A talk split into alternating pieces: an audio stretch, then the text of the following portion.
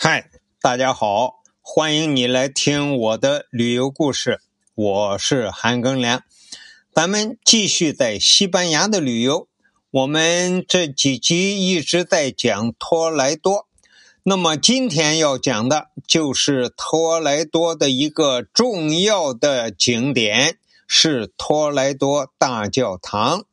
这是一座至今仍保留着中世纪风貌的古城，是当时西班牙基督教教会总教区的第一大教堂，在西班牙全国来说是排名第二的大教堂。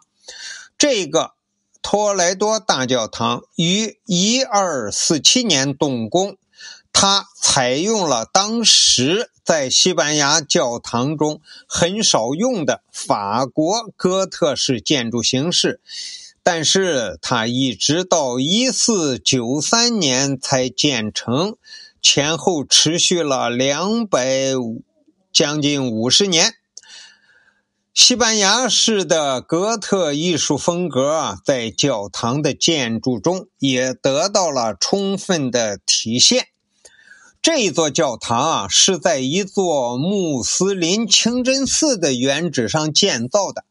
在这之前呢，在六世纪是雷卡多时期的大教堂。国王费尔南多和大主教在一二二六年放置了第一块石头，表示着这个教堂建造的开始。就是说，现在就叫奠基。随后，逐渐完成了教堂里半圆形后殿的十五个祭坛，一直到一三零零年，十字结构中的中殿才建成。尽管建造工程又持续了两个世纪，那么这个教堂啊，由五个厅组成。教堂很大，长一百二十米，宽。五十米，教堂的顶由八十八根柱子支撑。这个彩色玻璃啊，分别于十四世纪、十五世纪和十六世纪被陆续的镶嵌上。最大的那个祭坛分为五个部分，包含了新约中的场景。彩色雕刻采用真人尺寸，使用了经过。烤炭的木材，由红衣主教西斯内罗斯于一四九七年到一五零四年之间主持建造。建于十五世纪的圣地亚哥祭坛的风格为哥特式，其中放置了卡斯蒂利亚领主阿尔瓦罗·德鲁纳和他的妻子。胡安娜·德皮门特尔的石棺，教堂令人深刻的唱诗班被认为是基督教界最为壮观的唱诗坛的围栏，出自著名的雕塑家多明戈·塞斯佩德斯之手。唱诗坛的下层座椅从十五世纪。开始雕刻，再现了占领广场和堡垒，甚至攻占格拉纳达的场景。上层坐席由七十二个座位组成，是阿隆索·贝鲁格特和费利佩·维加尔尼的作品。建成于十六世纪末的八角厅是献给殉难者以及耶稣门徒的华丽厅堂，那里保存着诸如圣路易斯的圣骨盒、圣胡安的半身像，以及门多萨红衣主教的十字架等价值连城的物品，在艺术收藏室。可以观赏卢卡斯·乔尔丹和埃尔格莱格的作品。这个大教堂正门左侧的钟楼高九十米，上面挂着一口重达十七点五吨的大钟。主堂长一百一十二米，宽五十六米，高四十五米，由八十八根大石柱支撑着。主堂周围有二十二个小祠堂，唱诗室位于主堂中央。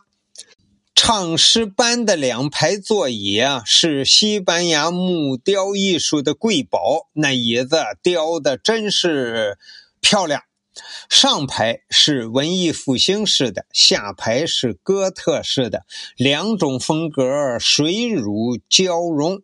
上排的座椅上边刻着圣人像，下排座椅的上方的雕刻则表现了光复战争中收复格拉纳达的历史场面。主座堂及其周围的二十二个小教堂是整个教堂中。